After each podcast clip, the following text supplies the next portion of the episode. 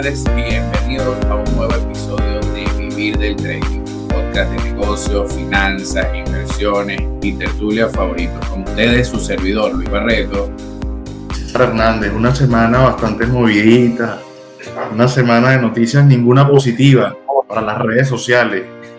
Una semana divertida, o sea, una semana divertida. Sobre todo, ¿sabes qué es lo más divertido, César? Es que mientras pasó una semana de la semana pasada para acá, el valor del Leander Coin se incrementó por lo menos como un 20%. Nada más, y eso no fue culpa tuya ni fue culpa mía, simplemente yo no sé qué fue lo que pasó, que Bitcoin empezó a corregir, el oro empezó a subir y, y todo ese pánico hicieron que el compuesto Leander Coin incrementara su valor, su valor, su valor nominal. Bueno, porque pensaron que iba a seguir cayendo, que el Bitcoin se iba a caer y no, nadie lo iba a comprar y eso lo hablamos la semana pasada, niveles y todo aquello. La gente piensa, la gente lo que no sabe, antes de entrar en detalle con el, con el capítulo de hoy, la gente lo que no sabe es que si alguien está vendiendo es porque alguien está comprando. Alguien está comprando. Entonces, no, alguien están vendiendo, sí, pero alguien está comprando. Entonces, siempre hay alguien comprando. Pero que fíjate, vamos a aprovechar de dar la bienvenida Interesante. Exacto, interesante esto. Ahorita le vamos a dar la bienvenida a un invitado súper especial que, bueno, no está relacionado directamente con el mundo de la finanza y los negocios, pero le gusta este mundo, le gusta este medio. Con él es nuestro invitado, el doctor Jesús Camejo. El doctor Jesús Camejo, que es oftalmólogo y especialista en glaucoma, uno de los pocos en Venezuela que hay que hace eso. Y bienvenido nuevamente, doctor Jesús. Aquí te vamos a agregar aquí a, nuestro, a nuestra transmisión Hola, gracias por la invitación. Gracias, César, gracias Luis por invitarme al, podcast.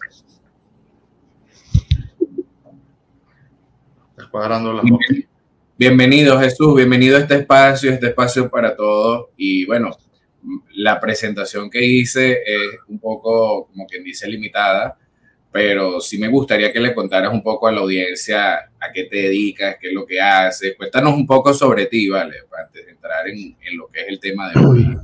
Bueno, yo soy médico oftalmólogo, soy especialista en glaucoma y bueno, me dedico a eso, a trabajar en mi consulta, estoy en una consulta privada, estoy en un lugar público también.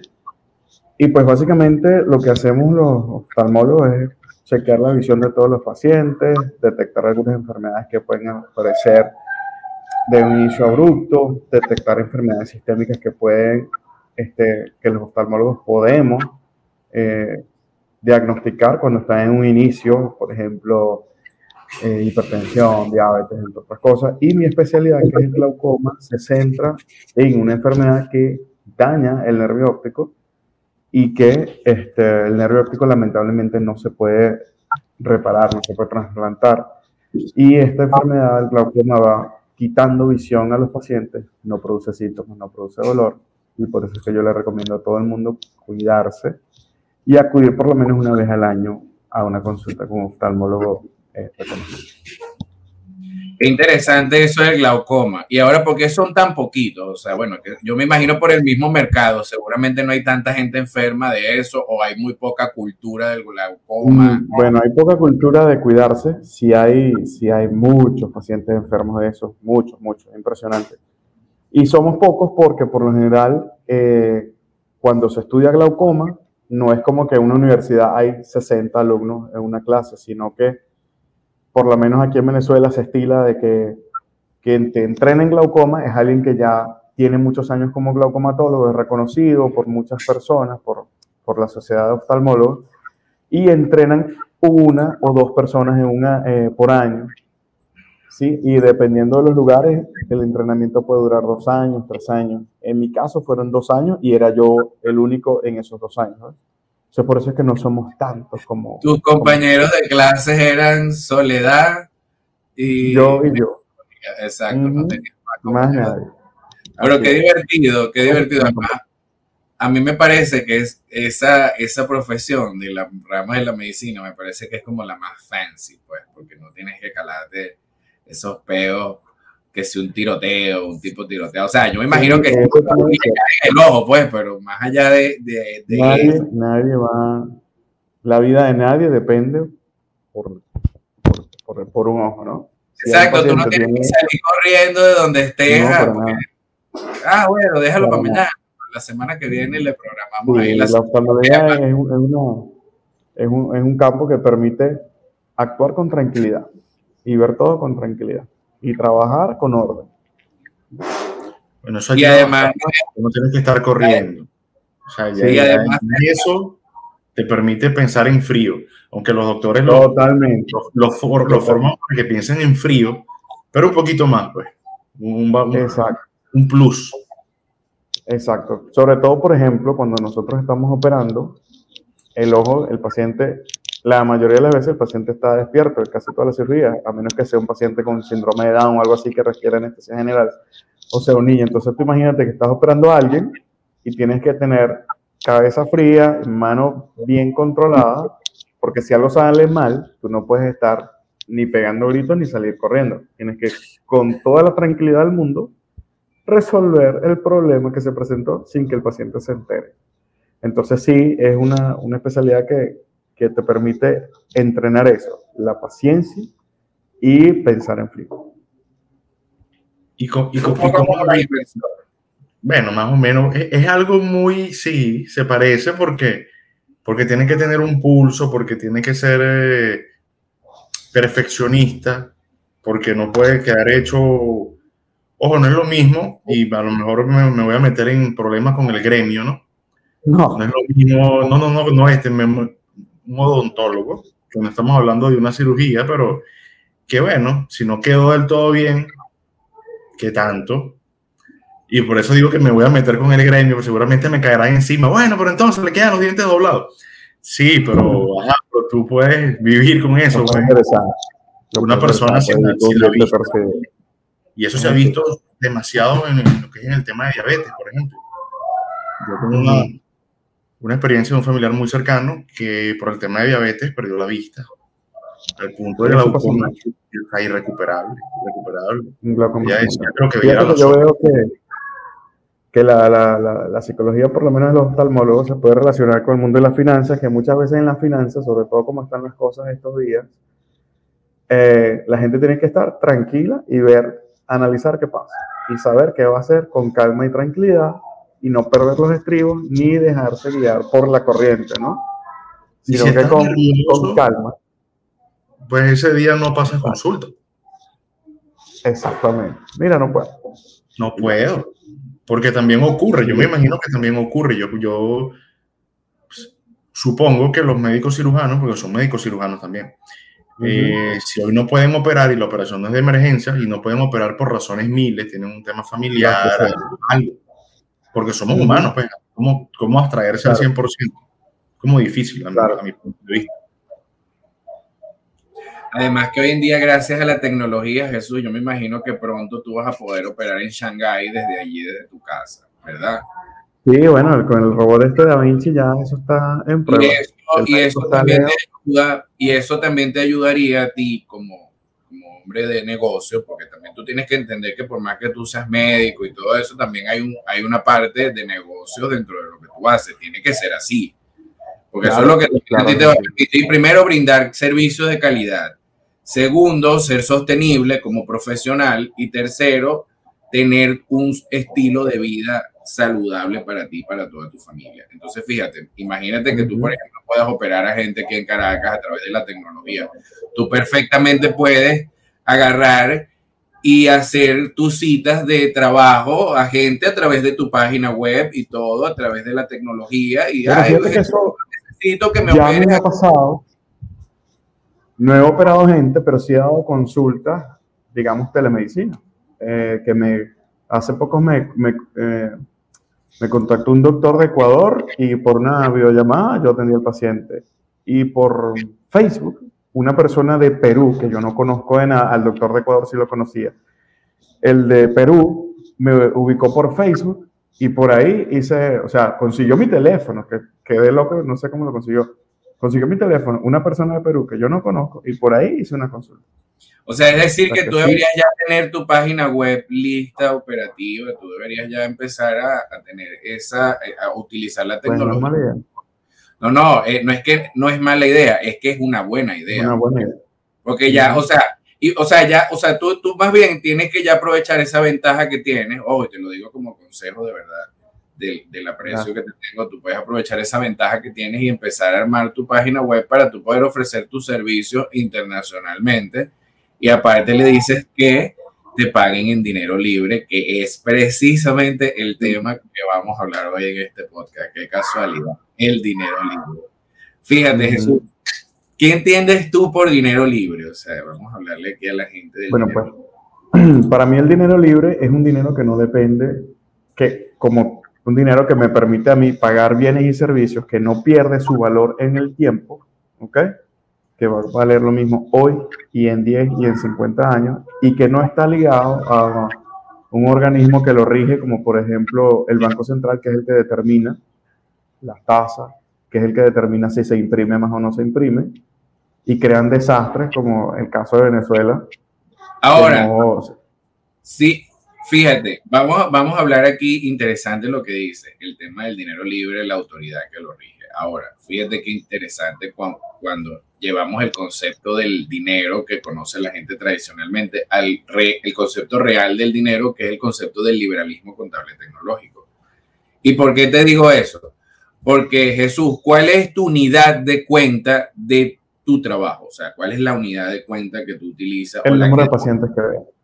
Exacto, tu riqueza el número de pacientes, ¿verdad? Entre más pacientes veas, más, eh, obviamente es más la riqueza. Ajá, Pero eso tiene un número limitado en el día que puedes. Claro, exacto. Que, puedes ver. Bueno, después, después yo te puedo enseñar a, hablar, a desarrollar un plan de negocio en función de eso, pero eso ya es otro tema. ¿Qué te quiero decir Ya tú sabes que lo que tú haces tiene un límite máximo para poder hacer ese negocio. O sea, que ese negocio no, no te va a hacer rico, pues, o por lo menos no de esa forma. Ajá, pero ¿qué pasa? Si tú agarras y determinas el, la riqueza por el número de pacientes, tú tienes que llevarlo a una contabilidad del mundo real, es decir, materializarlo en lo que llamas dinero, ¿verdad? Porque no es tan fácil, o sea, tú no vas al supermercado y vas a pagar con pacientes, ¿verdad? No, claro. Ahora, me llevo al mercado y ah, aquí, no, tres pacientes, ¿verdad? ¿Cómo haces tú para materializar esa, esa riqueza de pacientes, visto que te pagan tu consulta, al llevarlo al mercado?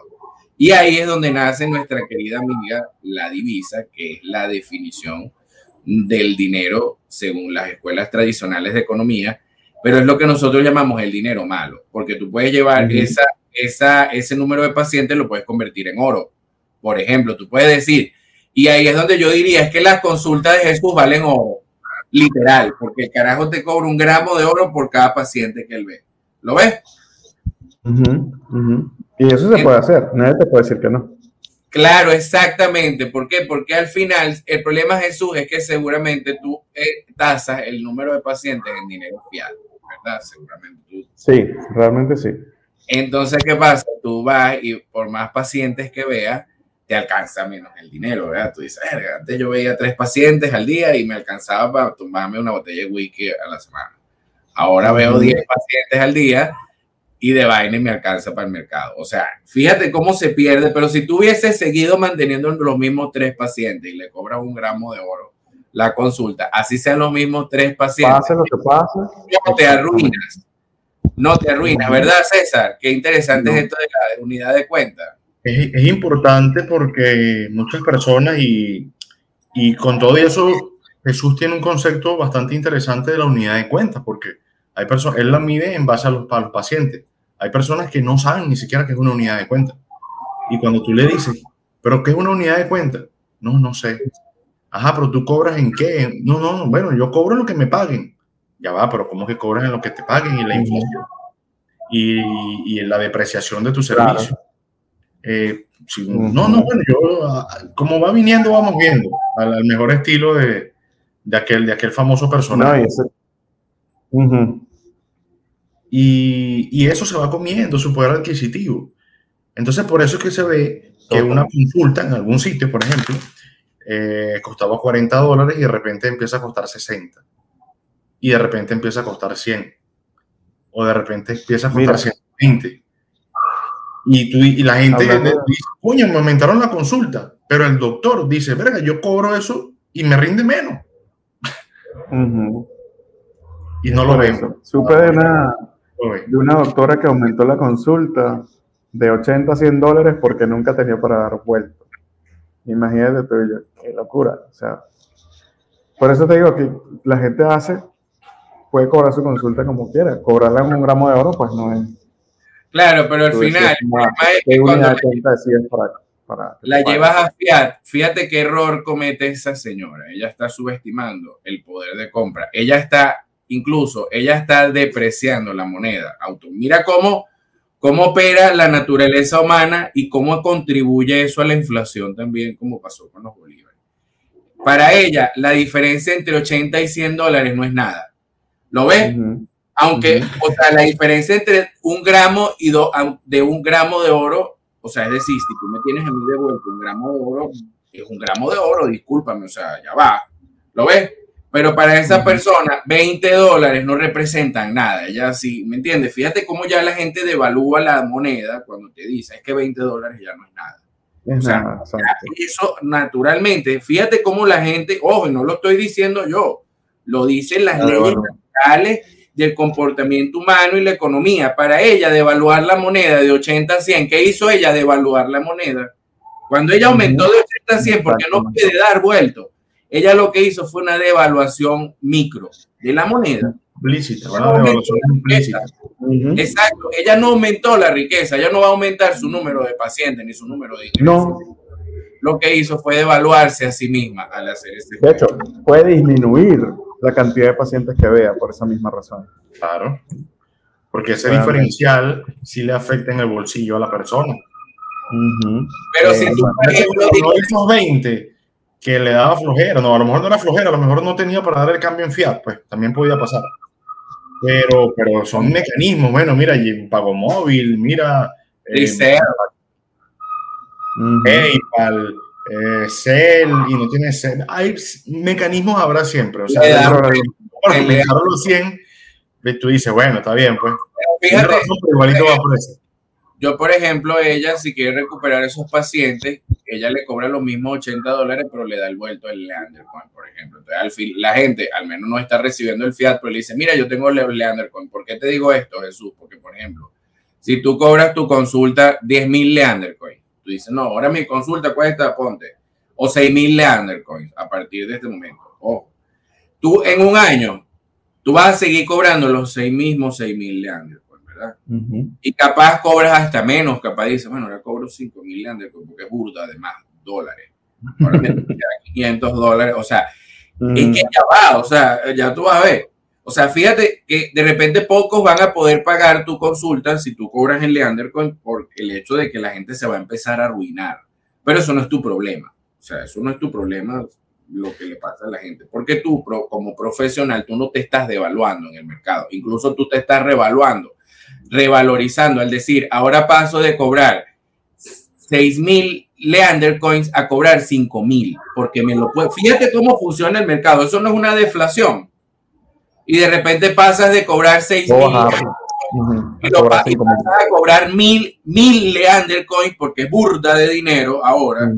te puedes dar el lujo de cobrar mil Leander Coins y que aún eso te mantiene bien operativo, ¿me entiendes? Y tú vas a recibir más mercado que es el mercado que habías perdido y eso, eso es lo que se llama deflación. ¿No ves?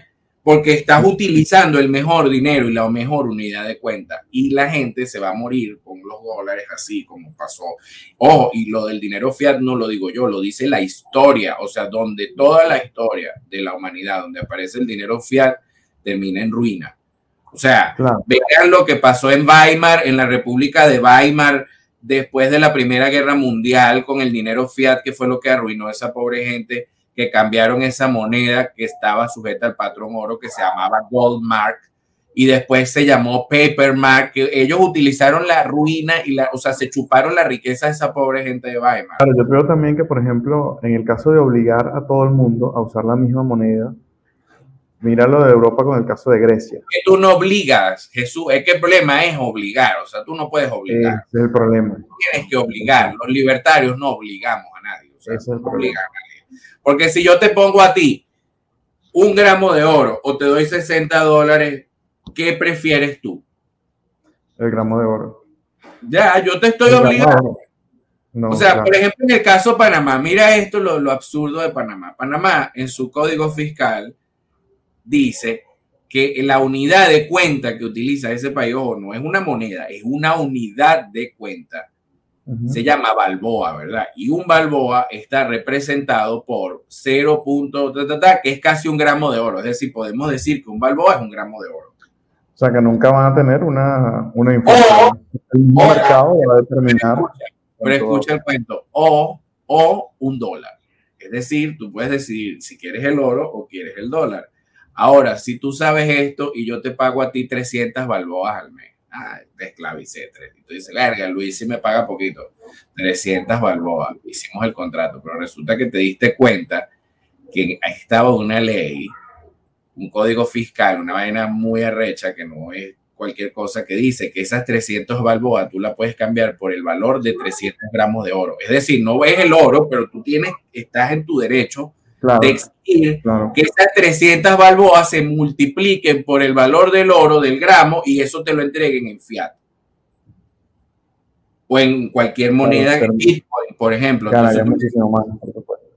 y tú le dices al tipo que te debe las 300 balboas, tú le dices, ahora usted me va a pagar esas 300 balboas, el valor en oro y me lo deposita en Bitcoin en mi wallet.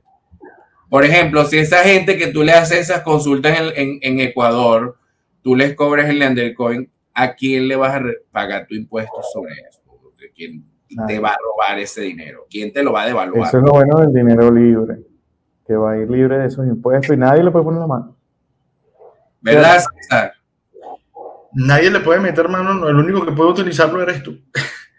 Porque ni siquiera los directivos, porque eso es un tema que no tenemos acceso en lo absoluto.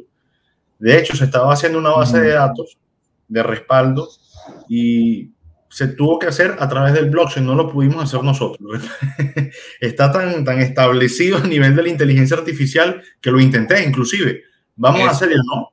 Jesús, aquí, te tiene una pregunta la audiencia de YouTube. ¿Qué dice? Johnny, Johnny Marín, Johnny, Johnny. Te está preguntando cómo es el tema del caso de Grecia, que él quiere que le expliques eso del caso de Grecia, que es importante. Fíjate que Grecia en, Europa todo el mundo usa el euro y todo el mundo se ve controlado por el banco, o sea, que así como existe la FED en Estados Unidos, en, Grecia, en, Europa hay un mecanismo que regula el euro. Entonces Grecia se somete a que usa esa misma moneda, la misma moneda que usa toda Europa, obligada, y es una moneda que obviamente no les, no, no les conviene porque todo el mundo, porque le va a pasar lo mismo, que su valor se deprecia. Y que, pasa también que, por ejemplo, el norte de Europa es industrializado y el sur de Europa es rural. Entonces es como una gran diferencia de cómo se maneja eh, todo un continente para que todos usen la misma moneda.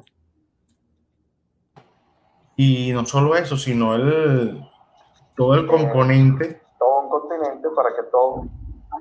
Todo el componente que tiene esto al punto de inflacionario y al punto de que la mayoría de los países en Europa o todos los países que quieran utilizar el euro deben colocar sus reservas internacionales en el Banco Central de Europa. ¿Y cómo se colocan las reservas internacionales? En oro. Lo han hecho toda la vida. Entonces Grecia, que tenía menor cantidad de oro disponible, se le hacía cuesta arriba poder tener un euro.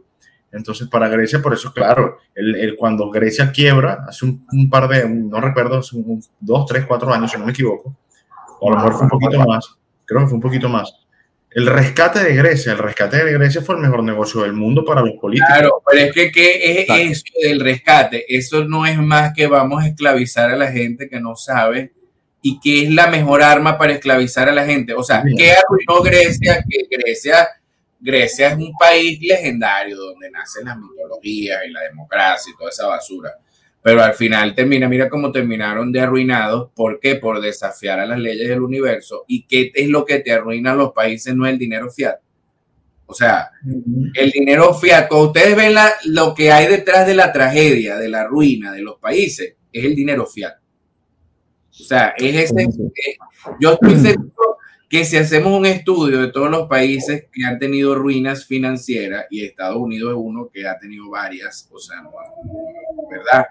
No, ustedes ven Estados Unidos, Estados Unidos lo recupera es que él está atado al libre mercado, que no hay un Estado detrás de la bolsa de valores y eso es lo que de verdad ayuda a que esa economía se recupere.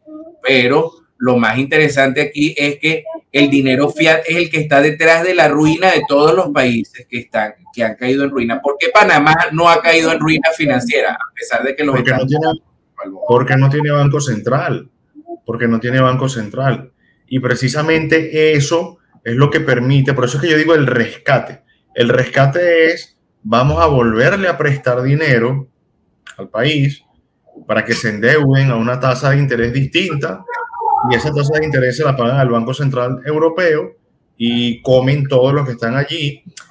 Es lo mismo que está pasando con los inmuebles. Claro, el rescate es a la banca, el rescate no es a los ciudadanos. Tal cual. Viene claro, el mejor negocio del mundo, César, es prestar dinero fiat. ¿Por siempre qué? Sido, siempre.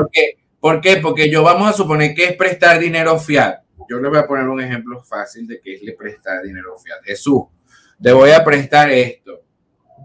¿Lo estás viendo? No, ¿verdad? Es basura. Es algo que, bueno, eso es el dinero fiat. Aire. Exacto. Tómalo, Jesús. ¿Y tú qué me vas a entregar a cambio? Tu alma, tu riqueza, tu trabajo. Tu trabajo de mes a mes me lo vas a entregar. O sea, no es un tremendo negocio. Claro. O sea, ese humo yo te lo disfrazo unos papeles con una gente muerta y te digo, no, tú muerto, te voy a proteger y unos símbolos masónicos y toda aquella basura. Y al final, tú sabes que eso no es oro, pero lo defiendes como si fuese, si detrás de eso, o sea, la gente porque se mata por esos papeles, porque cree que detrás de eso está el oro. Pero resulta que no, que no hay ningún oro detrás de eso, pero sabes que sí hay detrás de eso la ruina de un poco de gente que trabaja todos los días y vive endeudada y vive coñetada porque ellos no entienden que cada vez que tú utilizas la, en la contabilidad de tu riqueza, que esa, o sea, tú tienes que tener la contabilidad de tu riqueza, porque si tú no llevas la contabilidad de tu riqueza, tú vas a terminar en la ruina. No importa lo bien que lo hagas, no importa cuántos posgrados estudies, no importa la bola que le eches a la vida. Si tú usas el dinero fiat como dignidad de cuenta, te vas a arruinar. O sea, así, de simple, así de simple funciona la lógica de la estadística de las leyes del universo. Ahora, ¿qué pasa? Eso no es culpa del oro, porque el oro existe en el universo, igual que Bitcoin. La gente, ¿pero qué pasa con Bitcoin? La gente cree que Bitcoin es algo que, por ejemplo, yo te quito a ti tus Bitcoin y yo no puedo poner a trabajar esas Bitcoin porque nadie me las recibe como una deuda. ¿Lo ven? Entonces Bitcoin solamente sirve para especular. Pero ¿quién sí está realmente detrás de Bitcoin? El oro, de verdad, de verdad. O sea, no es, es una manera de entender el oro, pero en otro plano, en otro universo. ¿Y cómo se llama ese universo? Blockchain. O sea, es, lo mismo. la analogía del oro llegó a Bitcoin como el meteorito de 21 millones de pedacitos de Bitcoin, que son 21 millones de minas, por decirlo que cada mina contiene 100 millones de Satoshi, que es la unidad de cuenta natural del Bitcoin. ¿Qué pasa? ¿Por qué se pervierte el Bitcoin? Porque nacen los exchanges, que son como los bancos, César, y la gente dándose cuenta ayer que los exchanges eran como los bancos. Aquí no te da risa eso. Pero es que siempre se les dice, pero lo que pasa es que la gente, yo coloqué un tweet hace rato, que yo decía, la gente camina más rápido hacia una estafa que hacia la educación financiera. Pero yo no sé por qué. Tú le presentas a una persona y le dices, mira, aprende a gestionar tus finanzas, aprende, eso tiene que interesarles a la persona, nosotros no, nosotros claro. Mira, saben que desde que yo hice el, programa de finanzas con ustedes, o sea, eh, aplica eso de que cuando empiezas a dejar de perder dinero, empiezas a ganar dinero. Claro. Obviamente es así porque tú no es un proceso fácil, toma tiempo sanear las finanzas, sanar todas aquellas cosas. Eh, eh, no es rápido, no es tenemos, que hemos tenido desde toda la vida a, a, llegar a cada día ir sanándolas más, porque es mentira que yo les voy a decir que ya están sanas por completo, no, es mentira. Poco a poco he ido mejorando. Y entonces esto ya estaba con unos amigos y uno llega y me dice que alguien le dijo que le diera 4 mil dólares y le devolvía 5 mil. Y yo me quedé así, pero ¿cómo te va a devolver 5 mil? ¿Con base en qué? Te está estafando. Te va a terminar estafando. ¿Cuántas veces has hecho eso? No, ya lo he hecho dos veces y lo he hecho, lo una tercera de yo. Va a llegar un punto en que esa persona le quita dinero a otro para darte dinero a ti. Exacto, y cuando no le den más, le quitan todo lo que él puso y lo que había ganado al principio y todo como pasa en el video que tú publicaste. a esa persona, yo le comenté que venía otro, otro, otro programa de formación y, le, y se lo dije en mayo, creo, o en abril, que el precio, que el precio era el que estaba en abril y mayo. Y me dice, no, pero es que eso es muy caro. Y yo, pero si tú le estás dando esa misma cantidad de dinero a una gente que probablemente te los va a robar, Sí, seguro. ¿Cómo te va a parecer muy caro invertir en algo que te va a enseñar a mejorar? Claro, yo dejé el tema hasta ahí porque me pareció Ay, que, sí, es que hablar con gente. Sí, no, llega un momento que uno se cansa, tú le dices, bueno. Es como el que, el que decide el psicólogo, tienes que ir porque tú te diste cuenta que necesitas. Exacto, pero hablar con gente con mentalidad de pobre es muy aburrido. Porque ya yo dejé el tema así, no dije más nada.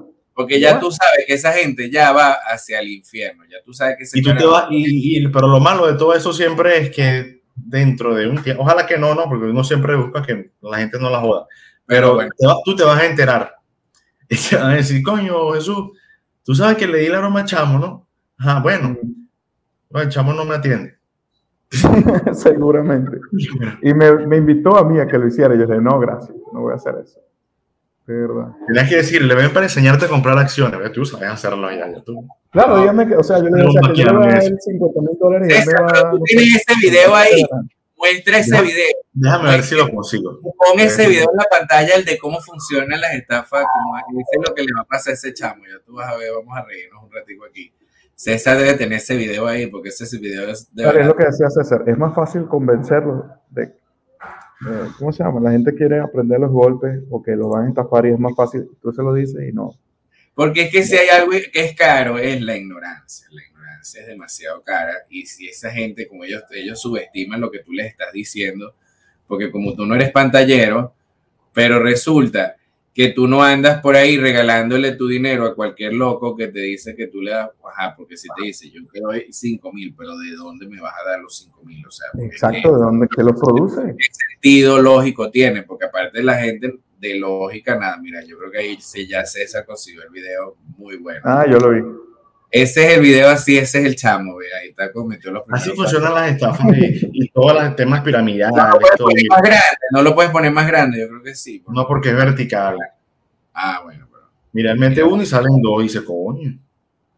Pero no, no se está reproduciendo bien. Vamos a ver. A ver, ahora. Ajá, mira, ve, ahí mete uno él mete uno y le salen dos, ¿ves? Chácata. Coño, qué de pinga, qué de pinga. Quedando otra vez. Verga. se me tienen cuatro, me dieron una caja. Vuelve loco. Ahora ahí el tipo mete todo y, no, y le, cierran la Santa María. Mete uno y le dan más otra vez. Coño, ¿qué fue? Ahí está, 5 mil por 4 mil. Exacto, tiene. No, ya ese se montó. Que tiene, mira, no, no, ya ese se montó en el Ferrari, ya está listo. Ya mira la cadena. Ya está pidiendo el tejo. Le metió todo. Hasta el casco lo va a meter. Y ahora, pam, pam, vámonos. Cerró la Santa María. claro, por Dios. Mira, muéstrale ese video porque tú no, el problema, yo veo que también puede estar que la gente, así como en el, en el programa de finanzas, nos enseñan con el cuadrito de Excel que vamos a trabajar con base en lo que tenemos, en el dinero que de verdad sabemos que tenemos y no es que fulano me debe y yo le voy a cobrar, no.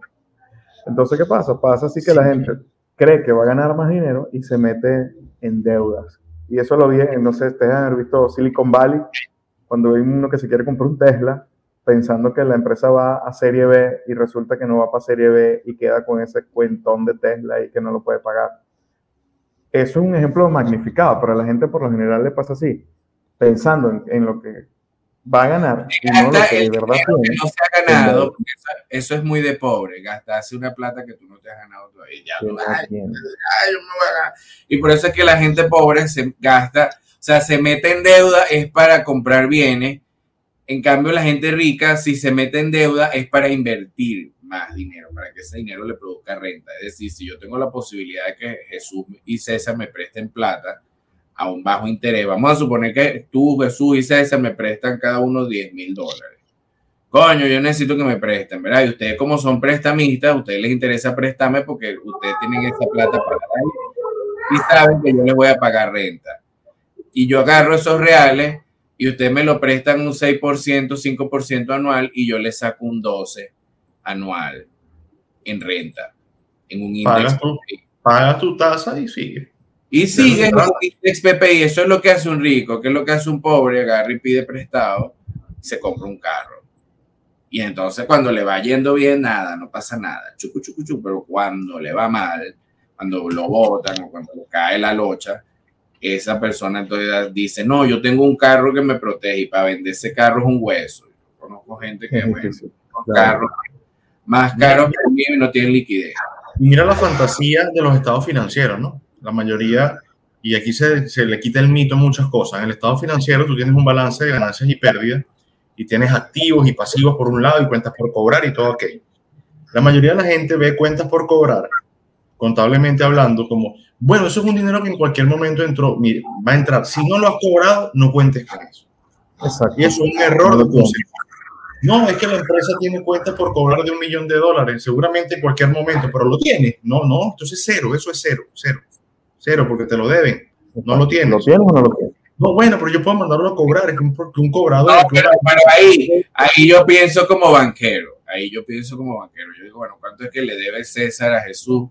Un millón de dólares y no le paga. Bueno, yo te compro esa deuda yo te doy 500 mil dólares y me das ese documento a mí. Y ahora Perfecto, pero hay, un, pero hay un banquero, es lo mismo que yo le dije. claro, pero ahí sí cuenta como una entrada, alguien compró Pero solamente porque tú estás comprando la deuda, porque si tú no ofreces nada, vale cero. Exactamente, porque tampoco la gente sabe cómo vender una deuda. O sea, oh, es que tampoco es que los bancos saben a comprarte una deuda, eso no existe. No, pero eso depende de quién sea el, el que debe. O sea, por ah, ejemplo, que Jesús te produce una plata mensual y anual, obviamente a mí me conviene prestarle a Jesús. Y si a Jesús le cae la locha, y si de repente a Jesús le cae la locha y le va mal este año y no me puede pagar, yo sé que Jesús, César sabe que Jesús va a pagar. Y yo resulta que ya estoy pelando, coño, y Jesús que no me paga, no joda, qué rabia me da. Pero yo sé que es porque no te está entrando pacientes ahorita, porque la gente está en recesión. ¿Qué pasa? Llega César, que tiene más capital que yo, y me dice, está bien, Luis, ¿cuánto es que te debe Jesús? Un millón de Leander Coin. Ok, yo te doy ese millón a ti, yo te doy 600 mil Leander Coin a ti y dame acá esa deuda a Jesús. Y yo sé que Jesús me va a pagar en algún momento. Entonces va César y renegocia las deudas con Jesús. ¿Verdad? y yo recibí mi plata, pero mientras no reciba nada Mientras no reciba nada, ese asiento contable no existe. Ese es claro. Pero es que esa teoría está chévere porque hay un comprador y hay un no sé qué, pero la mayoría de las personas tienen deuda con personas que saben que no le van a pagar. Eso es lo más normal. Tú le prestaste un pana y el pana se fue para Europa y el pana le fue mal. Sí, más nunca lo ves, claro. Eso ahí no sabes que 5 mil, 4 mil, 10 mil, X. O se fue para Estados Unidos porque pensaba que con eso y, y se le olvida y se rompe la amistad y se rompe aquello y es una deuda que tú dices, bueno, aquí yo voy a cobrar la deuda. ¿Ves? Entonces tú dices, no, no, es un préstamo por negocio, claro. pero aquí estamos hablando de la deuda a nivel... No, amor. O sea, lo que piensa el banquero y por qué hace dinero el banquero y por qué no hace dinero la gente que sabe cómo funciona el dinero. ¿Lo ven? O sea, e, e, es una analogía más más llevada hacia por qué la gente se debería endeudar para que ese dinero le produzca renta y olvidarse de esa plata. Y si sabe que usted puso esa plata a trabajar, olvídese.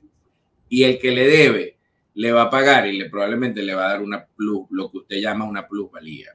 Le va a dar su plusvalía. Por ejemplo, yo soy el tipo de persona que yo cuando pago, pago o con interés o con plusvalía. ¿Por qué? Porque yo siempre tengo plata produciendo. Lo que no me gusta a mí es tener dinero fiat inmediato, porque yo sé que cada vez que yo tengo dinero fiat, por ejemplo, eres médico, una persona que te usa dinero fiat, inevitablemente es como el que te fuma una o dos cajas de cigarros. O sea, así mismo, o sea, mientras Claro, pues más... Exacto, porque te, y, y devaluarse, la gente piensa que el dinero es algo como que, ay, bueno, no se devalúa ya. O sea, es que te estás devaluando tú como ser humano, o sea, te estás descomponiendo. O sea, literalmente es cuando, por ejemplo, esas, esa doctora cobró de 80 a 100 y devaluó la moneda de manera implícita, y esa práctica que la hacen muchos y la están haciendo mucho. ¿Qué pasa? Ella te está arruinando a ti, a todo el que usa A dólar, todo. Ujú. Sí. y no lo sabe, y no lo sabe. Pero eso es parte del proceso de, de evaluación tan arrecha que tiene el dólar. ¿Te acuerdas que la gente redondeaba? Y ya para un bolívar era un bolívar, y la gente a mil bolívares le decía un bolívar, ¿te acuerdas? Y a, Sí, sí, a un millón de bolívares le decía un bolívar. No, eso es un bolívar. O sea, ya la gente Sí. empieza a devaluar en su cabeza. O sea, fíjate cómo Ujú. funciona el proceso, porque al final el dinero no es real. El dinero es un No. constructo. Es un constructo, o sea, es una manera de materializar algo y llevarlo al mundo real. O sea, es como hablamos de pacientes. Tú cuando vas al supermercado, tú no pagas con pacientes, pero tú tienes que No, llevar esos pacientes a la riqueza, a materializarlo, ¿ves? exacto. Es así. Por eso hay que buscar la manera de proteger, eh, cambiar el dinero fiat inmediatamente apenas lo tengas, pienso yo, y buscar la manera de protegerte para Pero fíjate, Jesús, ¿cuál es el mejor plan financiero? Por ejemplo, yo que te voy a aconsejar desde aquí, de esta plataforma Vivir del Trading. Y esto aplica para todo.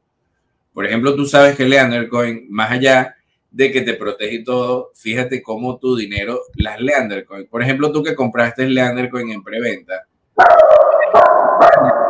por ejemplo, el que compró, fíjate, esta, esta historia, mira esta historia, acompáñame a ver esta historia. El que compró un millón, es, alegre. el que compró un millón quinientas mil Leander Coins, o sea, el que compró 15 mil dólares en Leander Coins en preventa, le dieron 3 millones de Leander Coins. Así mismo, tome 3 millones de Leander Coins. Esas estaban como en 0.40, ¿verdad? Ser- ser 0.0040, más o menos. Aproximadamente. Ajá. Resulta que hoy en día cada Leander duplicaron su valor, más de duplicar su valor, porque más su- sea, superaron el doble de su valor ya, de su valor inicial. ¿Qué pasa? Esa persona se pudo haber comprado hoy un index PPI y poner eso a producir renta y le hubiese costado la mitad. Entonces, ¿qué pasa, Jesús? Por ejemplo, fíjate, tú que tienes tu costo riqueza es paciente, ¿verdad? Ese paciente tú lo conviertes en Leander Coins, en como unidad de cuenta. Tú dices, cada paciente son tantos Leander Coins, ¿verdad? Tú dices, cada paciente son tantos Leander Coins. Pa, pa, pa. Sacas tu cuenta y tú dices, de estos 10 pacientes que yo recibo al día, dos pacientes eh, va a ser mi plan de jubilación. ¿Cómo es eso? Bueno, sencillo, agarras tus pacientes, los llevas a Leander, con los pones en tu wallet y los pones a producir renta con tu index PPI Anualmente. Y como tú sabes que ese, esas Leander Coin pueden estar guardadas allí en esa wallet un año y no se van a devaluar y no las vas a gastar tan rápido, Lo más probable es que se revalúe, de hecho. Claro, y es que la idea es una forma de proteger tu dinero y de, ahorrar. de no- Claro, y tú comienzas con dos pacientes y ya tú mismo te vas a dar cuenta y vas a decir, bueno, pero ¿por qué, por qué no tres? Porque ahí es donde uno comienza, ¿y por qué no tres pacientes diarios? Si yo, yo no necesito tanta plata para, para vivir, entonces de repente te das cuenta y quieres ganar más para poder tener más pacientes protegidos en Leander. ¿Estás viendo el plan? Sí, Y sí, no sí. necesitas un plan financiero muy complejo. No, No, necesitas. no, realmente no. Simplemente tú sabes que lo que ya mandaste a la wallet ya está protegido. Queda ahí. y está protegido de ti mismo y de gastarlo y del mal gasto que es uno, que uno es mal, mal gasto. Tú sabes qué pasa cuando hay dinero líquido en la cuenta. Normalmente pasa cualquier cosa. Sí. Cuando hay dinero, cuando hay dinero líquido en la cuenta, la, la, entro- o sea, la entropía del sistema en el que vivimos, porque vivimos en una simulación, la entropía lleva todo a que algo se dañe. Es impresionante. Algo deja de funcionar. es impresionante y es la entropía del sistema en la que Es mejor vivimos. no tener nada. Esto Sí, es una simulación, estamos claros. Entonces, la entropía de ese sistema lleva a que algo se te dañe, a que el carro se te dañó. Si no lo tenías en la cuenta, no se te daña el carro, pero si lo tienes, ten por seguro que se te daña. Se te daña. Sí, es así. Es verdad.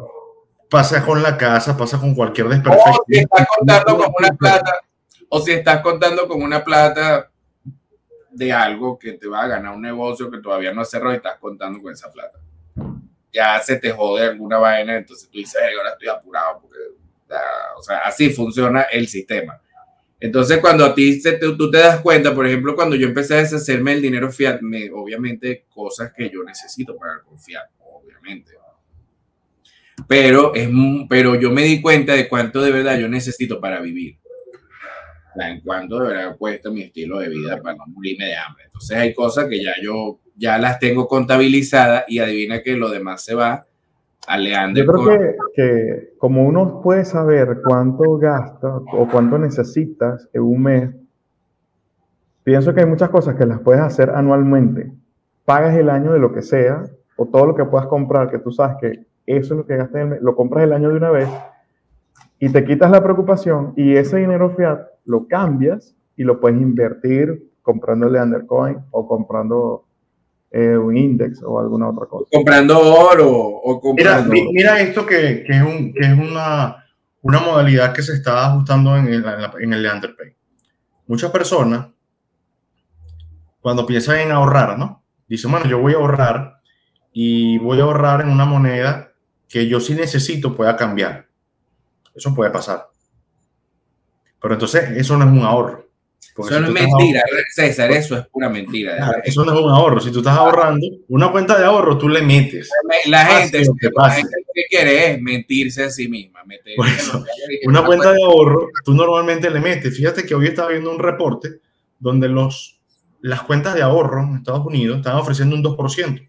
2% al año. 2, llámese 2. Con una inflación que está alrededor del 9%, ¿cuánto están perdiendo? Mucho. No es más fácil, es mejor que lo tuviesen hasta en Bitcoin, pues. Ponte que no tengan más nada, más nada, más nada, más nada, y no quisieron comprarle Undercoin porque es una moneda y cada quien es libre. Compra Bitcoin, pues, por ejemplo. O compra Ethereum.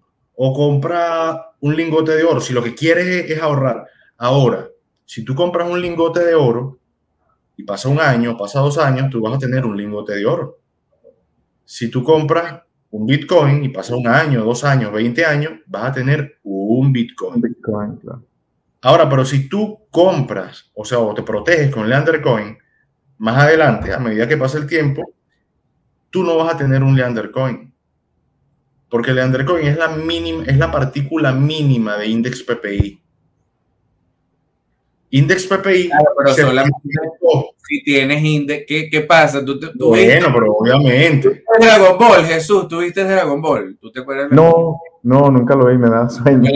bueno, pero la trama era simple. ¿Tú te acuerdas de Dragon Ball, verdad, César? Sí, sí, sí. Por supuesto, las esferas y la vaina. ¿Sabes que la trama... siete esferas, eso sí, sí. Exacto, tú sabes que la trama principal de Dragon Ball era que tú tenías que coleccionar siete esferas. Pon ahí tienes esa vaina de las siete esferas cuando aparece, búscalo ahí, César, el dragón Shenlong. Tú reúnes esas siete esferas y te aparecía un dragón que te concedía cualquier deseo, ¿verdad? Entonces la mística de la vaina era que por más que pasaran muchas cosas, siempre iba a haber gente buscando las esferas, porque las esferas tenían el poder místico de concederte cualquier deseo, incluso revivir gente. Si destruían el planeta, las esferas volvían a reconstruir el dragón Shenlong. ¿Qué pasa? Leander Coins funciona más o menos así. Si tú reúnes 3 millones o menos, porque ahorita con los planes de financiamiento de Index Global, que también se los podemos mostrar por aquí, porque este es nuestro canal y podemos hacerlo. Entonces, ¿qué pasa? Y este, ¿qué te quiero decir? Tú reúnes esas 3 millones o las que tengas que reunir y las llevas y, la, y, rezas una oración antigua, un, una cosa, y aparece ese dragón mágico que se llama Index PPI, se lleva esa Slender Coin y empieza a proteger a tu yo del futuro y te concede cualquier... Claro, por eso no, no sería, tendría mucho más valor. Mucho más claro, exacto, porque puedes recoger todas las bitcoins del mercado, pero ellas por sí mismas no te generan interés compuesto. claro, y la idea del Leandercoin es que tú tengas eso ahí y que no es algo, ay, bueno, si necesito lo vendo, no, Exacto. Porque, por ejemplo, Jesús, tú que eres indexatario dentro de la red, así como César y yo, tú puedes convertir tus Leander Coins en interés compuesto automáticamente. O sea, tú ni siquiera le voy a, le voy a quitar un, necesitas adquirir el índice. Siete segundos para que vean cómo era, cómo, cómo era el, el, tema aquí. Mira, por no así grandes. De PPIG.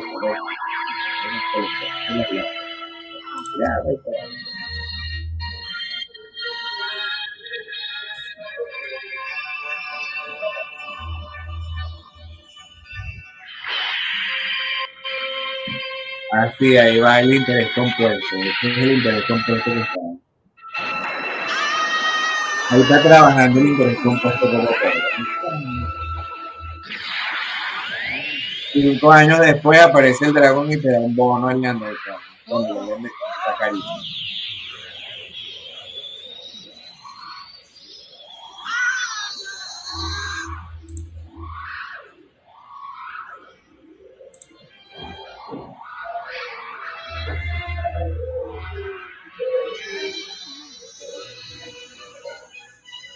el gran dragón finalmente ha sido llamado.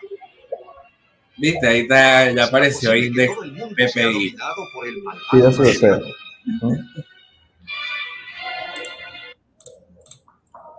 Tal cual. Pero es más fácil conseguir las 3 millones de Landercoin que las 7 esferas del dragón. Coño, sí, era complicado. Era, era complicado, era complicado. Después era fácil porque ya todos tenían superpoderes y las conseguían en media hora. Ya, pero, pero era difícil al principio, por eso es que yo creo que es la primera vez que apareció Shenlong, ¿verdad? Que era algo así. Entonces, fíjate, Jesús, eso es el dinero libre, porque, por ejemplo, si tú te pones a capturar tu contenido y tus cosas a través de Internet, tú no le debes, eso a mí me paga el Lendercoin, Porque ya yo sé que yo tengo dos pacientes en Ecuador y esos pacientes en Ecuador a mí me dan, yo eso que yo le cobro en Ecuador lo puedo usar como seguro. Y qué mejor seguro que tener interés compuesto. Totalmente. Además que ahorita vienen los planes de financiamiento de los PPI y tú puedes subir el nivel de capitalización de tu index PPI y cobras la renta de como que si tuvieras uno de 100 mil dólares. Y en vez de pagar la hipoteca de una casa, yo preferiría pagar una hipoteca de un index PPI. Claro, totalmente. Hipoteca de las casas va a ser el próximo capítulo, porque ahí está, con, con, el, aumento de la tasa de interés comienzan las casas a costar menos y terminas pagando la misma hipoteca por una casa que es más barata. También se dijo el año pasado. Homeless vienen ahora, ¿cierto? ¿Ah? Que vienen los, los homeless, ¿sabes? Mucho. No, no los homeless, que ya no va a haber homeless, la gente va a liquidar la casa porque si tú compraste una casa que cuesta 500 mil y ahorita cuesta 300 mil, no vas a pagar la hipoteca, porque tú dices, prefiero liquidarla, venderla en el precio de mercado, pago la hipoteca y, veo que me busco. Me declaro insolvente. Y me declaro insolvente y ya. Exacto. Eso yo creo que ya debe estar pasando hace rato. sí, sí, lo que, pasa es que no se ha clasificado, pero eso viene. Como decía el Juego del Trono, Winter is coming. Winter is coming y las personas no lo están viendo, lo que pasa es que, bueno. Pero es eso. Van a, ver, van, a ver, van a ver más fácil la, la estafa de te mando 4 mil y me da 5 mil, eso es más fácil.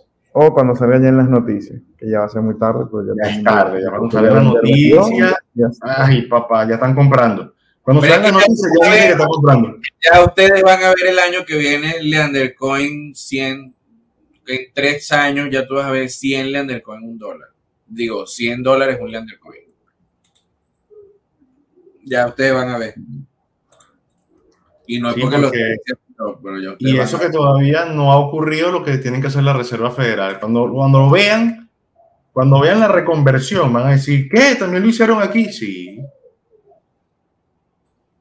Claro, es que está pasando ya que la gente mira cómo devalúa el dólar así de manera mental. ¿viste? Lo que el caso que dice eso también, eso no, no es el de, la devaluación mental que como ya para esa mujer 20 dólares no es nada, ya dice, según ella, Así como me pagan 80, me pagan 100, ¿lo ves?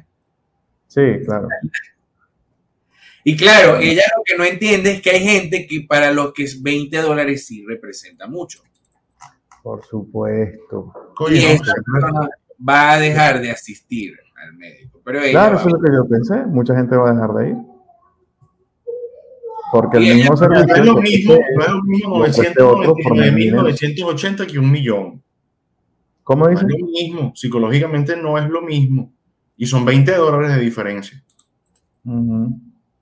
Ahí tú no eres millonario, en el otro sí eres millonario. Entonces, fíjense cómo 20 dólares es, es una frontera. Claro, pero es que fíjate, Leander Coin, la semana pasada tú comprabas alrededor de 120 Leander Coins por un dólar. ¿Verdad?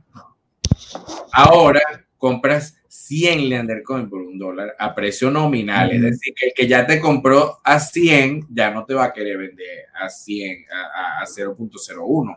Ya te va a querer vender a 0.012 para Claro. sacarle el guito, ¿lo ves? Porque o te dice, no, no, yo no te la vendo porque yo no necesito los reales. Yo no necesito gastarlos. Pues no necesito. Yo prefiero que eso se quede ahí haciendo que eso usted verá. Entonces, ¿qué pasa? Leandercoin no es que se hace más cara, es que el poder del dólar pierde valor en el mercado. Sí, Y la gente lo nota. Y la gente empieza, la gente llegó y amaneció el lunes comprando Leandercoin. Y yo decía, bueno, pero ¿y esto por qué está pasando? De repente la gente como que de repente amaneció comprando mucho Lendercoin. ¿no? Y claro, no, y yo ni me había dado cuenta, César, que era por esta gracia de la tasa de interés y todo eso. Hizo un movimiento ahí en el mercado y de repente Lendercoin vale un poquito más. De repente la gente no lo ve cuando compras 100 dólares, pero cuando compras un millón de dólares te das cuenta de que sí es burda de dinero. Claro que, claro que afecta. Lo que pasa es que, claro, en, en- como todo, si en, en- en bajas cantidades no lo, vas a, no lo vas a presenciar. Pero No si estás te- protegiendo capital, si estás moviendo un portafolio, tú dices, coño, sí me afecta. Sí me afecta porque es un porcentaje bastante notable. Es alto. Entonces eso, una cosa aquí para, para finalizar, bueno, mira, de verdad que interesante esta charla contigo, Jesús, de verdad que No, súper interesante con ustedes, de verdad que sí. estás bastante familiarizado con el tema del dinero libre. Y de verdad que gracias a, a- a nuestros amigos de Getter, que ya pronto van a cumplir años, un año de apoyo a la libertad de expresión, de verdad que están haciendo un trabajo bastante bueno con nosotros, los creadores de contenido, de verdad que una de las cosas que me, más me gusta es esto, que le brinda la oportunidad de esa voz que antes no teníamos en otros espacios, ahora la tenemos aquí a través de Getter. Y eso de verdad que siempre se agradece. pues. Porque así como ellos nos dan esa ventana para nosotros aportar valor al mundo, qué mejor manera de darle eh, las gracias a Getter que a través de hacer mejor nuestro contenido para que aportar valor a la comunidad de Getter, para que se siga suscribiendo más gente a través de estos canales, a través de YouTube, a través de eh, Getter, y para que empecemos a hablar sobre el dinero libre, Jesús. Yo creo que tú también tienes un deber, de este tú eres libertario o te quieres hacer libertario, comenzar a hablarle a tu gente del dinero libre, a tu niño, a tu, a tu esposa, a la gente de la calle, a tus Mira, pacientes. más temprano estaba viendo algo en YouTube y mi, y me dijo que papá, ¿qué estás viendo ahí? Algo del dinero. ¿Y por qué? Porque el dinero es importante saber manejarlo para poder tenerlo. Pero que mira el que- niño de César. Mira el niño de César la otra vez, cómo fue el cuento en la escuela, César, que, que estaba Santiago de- hablándole a los niños del dinero bueno y el dinero malo. Y decía, Ah, bueno, porque sí, sí, por el grupo del chat mencionan que, bueno, que hay dinero. Que, San- que- ¿Qué es eso del dinero bueno y el dinero malo? Y la mamá dicen, ¿qué es eso, dinero bueno? Bueno, Santiago llegó y en su, en su, en su forma de hablar los niños, pues, él llegó diciendo que hay un dinero bueno y un dinero malo, que su papá dice que hay un dinero bueno y un dinero malo. que, él no quiere el dinero malo, que él quiere el dinero bueno. él le decía a los otros niños, le decía a los otros niños, les preguntaba cómo era que tu papá tiene dinero bueno, porque mi papá Bueno, tiene o sea, ¿tú tienes dinero bueno o dinero malo? Y yo decía, coño, pero Y que yo me imagino que los otros niños le preguntarían a sus papás, mamá, papá, tú tienes dinero ¿Qué es bueno. No saben. Santiago tiene dinero No bueno. Cuando le dijeron así, yo me imagino que lo reseteó. ¿Qué? ¿Yo tengo qué? No sé. Bueno, yo trabajo. Bueno, yo ahí empieza que el ego. No, tú sabes que yo siempre digo que a uno de niño le dicen, no, usted cuando sea grande va a hacer lo que usted quiera, que a usted le guste. Yo al hijo mío le digo, usted va a hacer lo que usted quiera, que le guste y que le genere renta. Listo. Usted le dice así, lo ya, que le guste siempre que tenga el interés compuesto a su favor. se lo digo desde ya, que le genere renta. No, no necesariamente, porque de repente no todo el mundo, Jesús, nace para trabajar y para echarle bolas a la vida. Tú lo que no, no, pero, pero, pero, tiene que generar renta. Ah, pero si tú de repente. Claro, pero si de repente tú ya vienes y naces con el poder de index PPI en tus espaldas, o sea, también te puedes dar el lujo de hacer lo que tú quieras hacer porque te pones interés compuesto. Sí, pero si tú no tienes el interés compuesto a tu favor, ahí sí es verdad que, coño, tienes que, tienes que empezar a buscarlo, pues, porque eso sí es verdad. Nada que no tenga el interés compuesto a su favor sobrevive al tiempo. El único que sobrevive al tiempo es el oro pero del resto nada sobrevive el tiempo porque si el interés compuesto en algún momento se le va a poner en contra, a menos que venga acompañado de un índice. Porque eso sí es verdad que, Dependiendo de dónde esté ligado, ¿no? Con quién esté ligado. No necesariamente, porque es que ya el índice es bueno. En el largo plazo, el índice siempre va a ser. en estos días como el QQQ, como el SPY, como el, el, el, DIGA, que es el Dow Jones y el oro, en el largo plazo se mantienen. Entonces, todo lo que en el largo plazo te va a generar renta, siempre. Hasta Grecia en el largo plazo es buena. O sea, tú pones tus reales ahí, bueno, por más loco que tú seas, los pones ahí en la economía de Grecia. Tú tiras mil euros ahí. Fíjate, hasta en la de Venezuela, todo y todo. La gente que se quedó ahí, por ejemplo, con esas empresas de la bolsa y de repente, ¡bah! Supusieron todas carísimas. Así en ese momento tú hubieses vendido y dices, bueno, por lo menos al menos esta vez deje de perder. Pa. O sea, el índice siempre es un buen negocio. Siempre. O sea, todo lo que. Y la gente no lo entiende porque la gente cree que su, su negocio tiene techo. Por ejemplo, tú, Jesús, sabes que tu negocio tiene techo. Y tú, mientras más proteges el interés compuesto, eso te va a proteger a ti cuando ya te ladilles de atender gente. Ay, no, no. Claro, pero mira, cómo, pero mira cómo surfeas un techo. ¿Cómo surfeas un techo? Él tenía un techo quizás en la, en, la, en, la, en la latitud que estaba, pero ahora Perú Chile, amplías la gama y ya eliminas ese techo momentáneo, pues. Ahora vas a tener otro techo. Cuando venzas ese techo, entonces también estará en Estados Unidos y así sucesivamente, Europa. Va techo con techo, sencillamente.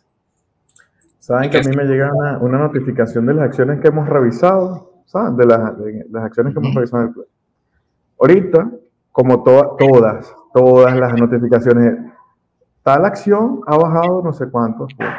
¿Quieres revisarlo? No, yo cerrar. Porque no es como el buen momento tampoco de revisar nada de eso, porque lo que vas a hacer es angustiarte de a gratis. Y, y ahorita, y ahorita lo que están generando los mercados hispánicos, ahorita lo que tiene que tener paciencia. Dígame, ¿saben cuando uno entra en la página esa de Finbis que sale el cuadrito rojo todo, absolutamente todo? Sí, el mapa, se, se, lo vamos a compartir aquí a la gente para que a lo mejor se lo ponemos mañana en el análisis no hay que hacer nada, no, no entres y no revises. Ahí está una gestión de riesgo. Te pones a comprar el Undercoin y ya. Um, para no tener esta plata parada aquí en Fiat, que es un Fiatco, prefiero tener el Undercoin. El Undercoin siempre trata de darle interés compuesto del Nasdaq. A mí me da risa esa gente que llega. Mira, ahí está esa gente que, y que sabe que de blockchain, Jesús, tú cuando le preguntas qué es una unidad de cuenta, ni siquiera saben qué es una unidad de cuenta, pero ellos te saben que es de blockchain. Entonces, bueno. Tienen esto, este el, famoso mapa. A la gente no le gusta verlo, a mí me gusta verlo. Y cuando está así, me gusta verlo. Cuando está así, es cuando me gusta verlo. Porque tú dices, está barato, vamos a ver qué está barato. Exactamente. A la gente le encanta verlo verde. No, quiero, quiero verlo verde para comprar, ¿no? este es el mejor momento. Miren, miren algo rapidito ahí, porque es largo plazo. Lo que tú dices siempre, Luis, miren el largo plazo. Miren, ¿sí? No, y por más largo el plazo. Pero, mira esto, mira, performance de un día, horroroso. 10 performance de una semana, horroroso. Performance de un, de un mes, horroroso Performance de tres meses, feo todavía. Performance de seis meses, ya empieza a ah, cambiar la cosa. Para mí es cinco años. Bueno, pero aquí no, no, me va, creo que no me va a dar más de, de un año. Uh, un año, miren un año. O sea, en un año. Ahora vamos a ver si, más, si me permite algo más. Si tú lo pones en cinco años, está todo verde. o la mayor, gran mayoría. No, no me deja, no me deja ver más atrás. Ven que eso es Pero, normal. pero bueno, en un año tú puedes ver en un año que ha crecido salud, Hay, energía. hay un, Ujú. un ruido. Ajá. Que tenía Jesús un ruido. Ah, era eso. Eso pasa normal, estamos en vivo. Eso- No, aquí estamos en confianza. Esto es, esto es tu casa, Jesús. Esto es, la, esto es la casa, que en la casa no hay problema. Exacto. Entonces, fíjate, que, Luis, cómo en un año, ¿qué, qué creció en un año? Energía, commodities, salud y la industria. ¿Qué decreció en un año o ha decrecido en, el- en- en un año? Pues tecnología, 27%, ¿se acuerdan? 28% en noviembre. 27, 28, 30, 32. Lo ven en cinco años, César, eso todo está verde, la mayoría. Está verde, claro. Y, y- y precisamente por eso es que no lo colocan acá. Entonces, No bueno. Pero vamos, bueno, vamos a despedirnos ya porque ya el tiempo, ya Jesús tiene, tiene, tiene cosas pendientes. Darle Sí, más tiempo a nuestro doctor ocupado invitado. Y bueno, Jesús, ¿qué te pareció entonces estar aquí con nosotros? en No, excelente. Muchísimas ¿Qué gracias. por- recomendación le das? ¿Qué recomendación le das a la gente sobre el dinero libre y todo lo que aprendiste hoy? aquí? Mira, eh, el dinero libre va a ser su, su, su mejor plataforma para eh, ahorrar y que su dinero nadie le meta la mano. Y recomendación es siempre estudiar y rodearse de personas que estén enfocadas en lo mismo que usted está buscando. El conocimiento vale y hay cosas que hay que pagar. Así es. Más cara es la ignorancia, Jesús. Totalmente. La ignorancia. Entonces, bueno, hasta una nueva oportunidad. Nuevamente, ah, gracias por habernos acompañado. Recuerden suscribirse y darle like a nuestro episodio para que le llegue a más gente y salir del shadow banning. Gracias a la gente de Getter por el apoyo que nos da. Gracias a Leander Coin, que siempre patrocina estos espacios. Leander Coin, siempre presente en todo. Bueno, César, nos y despedimos. nos vemos mañana. Bueno, nos vemos mañana por acá a la misma hora con el análisis semanal. El respectivo análisis semanal que va a estar bastante interesante ya. Estamos esperando un, un movimiento mañana para ver si confirma algo. Para ver si se anima la semana, porque ha estado como desanimada. La gente está como, bueno, a ver si, si le ponen sabor a la semana. Claro que sí. Bueno, hasta un próximo episodio. Recuerden seguirnos hasta la próxima semana, el jueves. Vivir del tren.